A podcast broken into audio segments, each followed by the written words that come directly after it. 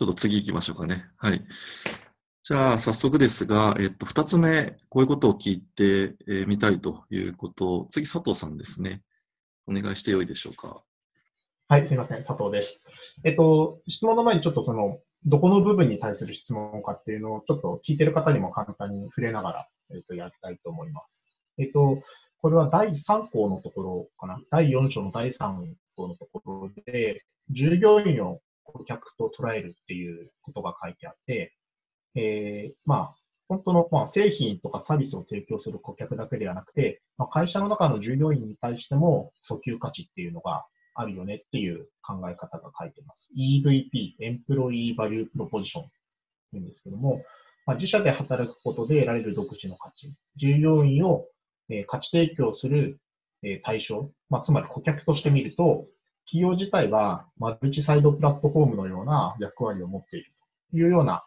え内容がありました。で、あの、例として出ていたのが、えー、自動車メーカーのトヨタとホンダのビジネスモデル。で、トヨタは、まあ、顧客に対して車、高品質とか適正な価格、サポートの厚い車を売ってるんだけれども、実はトヨタ社員に対しては成長機会だったりとか、あと社会的意義だったりとか、そういったものを提供している。で、一方、えー、自動車メーカーのホンダは、まあ、ホンダファンに対して、こう、ユニークな製品とかをまあ、例えば、ホンダらしい車みたいな、そういったものを提供してるけど、一方で、えー、ホンダ社員に対しては、その、ホンダらしい製品を作る喜びとか、ファンに、えー、自分たちのメーカーのファンに車を売る喜びみたいな、そういったものを提供していて、まあ、一つの企業が、企業というか組織がマルチサイドプラットフォームになっているっていうような記述がありました。で、ここに対してちょっとより深く聞きたいと思っていまして、えっと、従業員を顧客と捉えるっていう時に、今、この我々運営している事業構想ネットワークっていうのは結構価値観とかモチベーションが異なる人がたくさんいるんですね。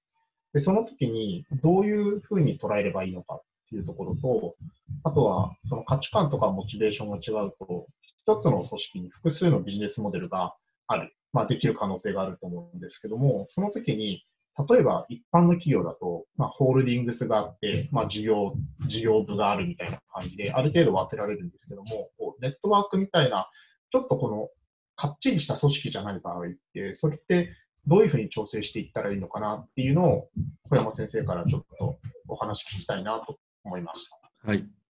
じゃあもうストレートにぜひ小山先生お願いいたします。まあ、あのこれはですね、一ついろんなあの補助線を引くことができて、一つあのビジョナリーカンパニーっていう本が、ジム・コリンズっていう人がですね、まあ、2000年頃にこう書いた本がありまして、まあ、ベストセラーになったんですね。で、ビジョナリーカンパニーっていう本は何を書いている本かというとですね、まあ、すごくその急成長を遂げた企業ではなくて、まあ、戦後からですね何十年もわたってこう安定的に成長し続けているそういうその企業を、えー、一体そういうふうに成長し続ける秘密は何だろうかと。しかもそうね、えー、不景気とかそういうところにも負けずずっと安定的にこう成長し続けると。でその時に実はその会社がですね、なりわいとしているものは途中途中変わるわけですよね、その何十年も、えやってると。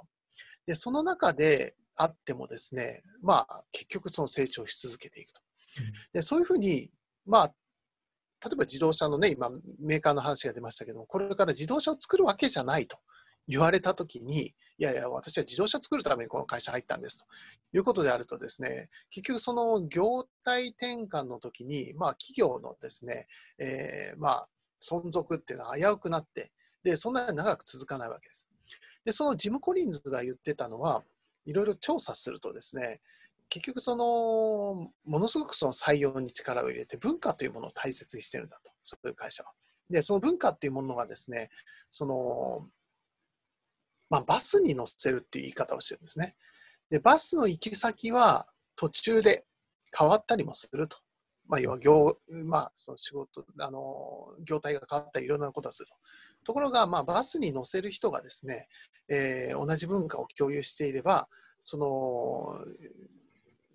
まあ、行き先を変えるにしてもですね、まあ、必ずうまくいくと。なので、適切な人をバスに乗せると。で、不適切な人をバスから降ろすと。まあ、そういう言い方をしてるんですね。で、そういったことをを含めて考えると、そのやっぱり従業員を顧客として捉えるっていう、まあ、ちょっと言い方をしているんですけれども、この、まあ、根底にあるのはですね、やっぱりこの従業員が、えー、活躍しで、そのことがその企業の文化を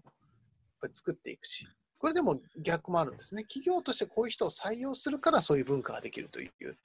まあ、そういうですね、企業側と、まあ、従業員側のこの相互関係の中で、まあ、文化とか価値観とか、そういったものが出来上がってきて、その会社の、まあ、原動力になっていくということなんです。まあ、それがね、長く続くのは大きな秘訣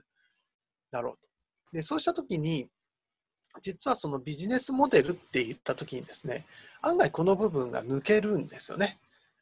例えば、あの Google のビジネスモデルどんなんですかっていうと、まあ、検索エンジンで広告ビジネスモデルでそれで稼いでるんですと。あのあらゆる情報をインデックスに貸してですね、見出しをつけて検索できるようにして、えー、そういう情報 IT 産業ですって言ったときに、Google の文化については全く触れないんですね、ビジネスモデル。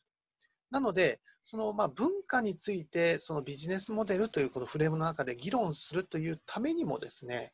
えー、どんな人がどんなモチベーションで働いているのか、Google も従業員をちゃんと顧客に置くと、Google らしい自由なとかね、えー、20%のこの自分の使いたい時間を自由に使って開発ができるだとかですね、そういうふうなさまざまな、えー、この文化みたいなものがビジネスモデルの中に記述できるようになって、まあ、結果ですね、企業がまあ継続することができると。なので、これはだからジム・コリンズに対するビジネスモデル側のまあ回答みたいなね、えー、いうことになります。でちなみにあの、アレクス・オスタワルダーとかですね、あのカルチャーマップっていうまた新しいこうキャンバスを作ろうとしてるんですね。で、それはマップと呼ばれてるんですけど、またこれはこれで、えっ、ー、と、多分、あの、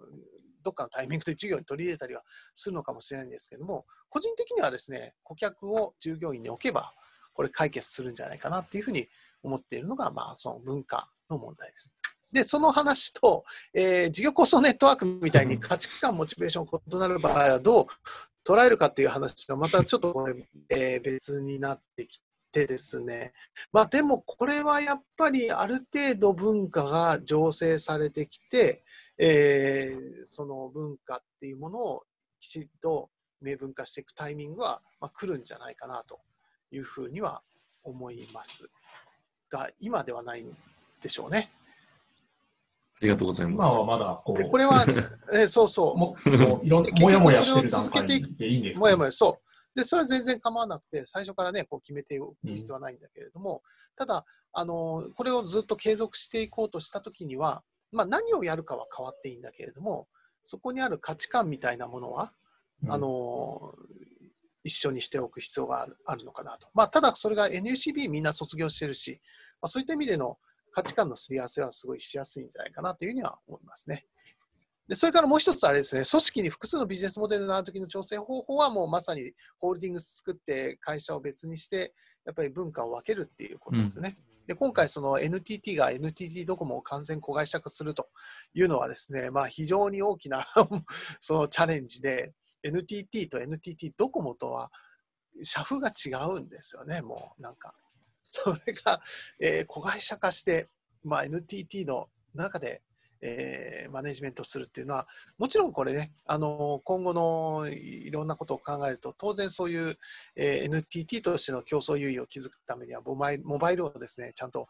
えー、事業の本、まあ、核としてですね、やっていかないといけないと。固定電話じゃないということはなんですけれども、それをどう文化的なマネジメントをするのかみたいなところは、ちょっと難しいところだし、えー、NTT ドコモとしては、まあ、ドコモもずいぶん昔とはね、あの雰囲気が違ってるんだと思うんですけれども、えー、どんな感じで今後なっていくのかは、まあ、興味深いところだと思います。ありがとうございます。ちょっとそその文化っていう話が出たんで、少しちょっと私、論点を広げてみたいと思うんですけど、まあ、このネットワーク、NECB のネットワーク活動、事業構想ネットワークもそうなんですけど、こうオンラインがこう主体になっている。で、オンラインというその人との接し方でこう文化が形成できるのかっていうのは割とこう実験的なテーマではないかなというふうにあの個人的には考えておりましてあの今こうあのちょっと著書あの先生の著書とちょっとそれてしまうのであの今こうあの質問をさせていただきたいということではないんですけどもちょっと個人的にそういうことをあのなんとなく感じてます。はい、以上です。はい。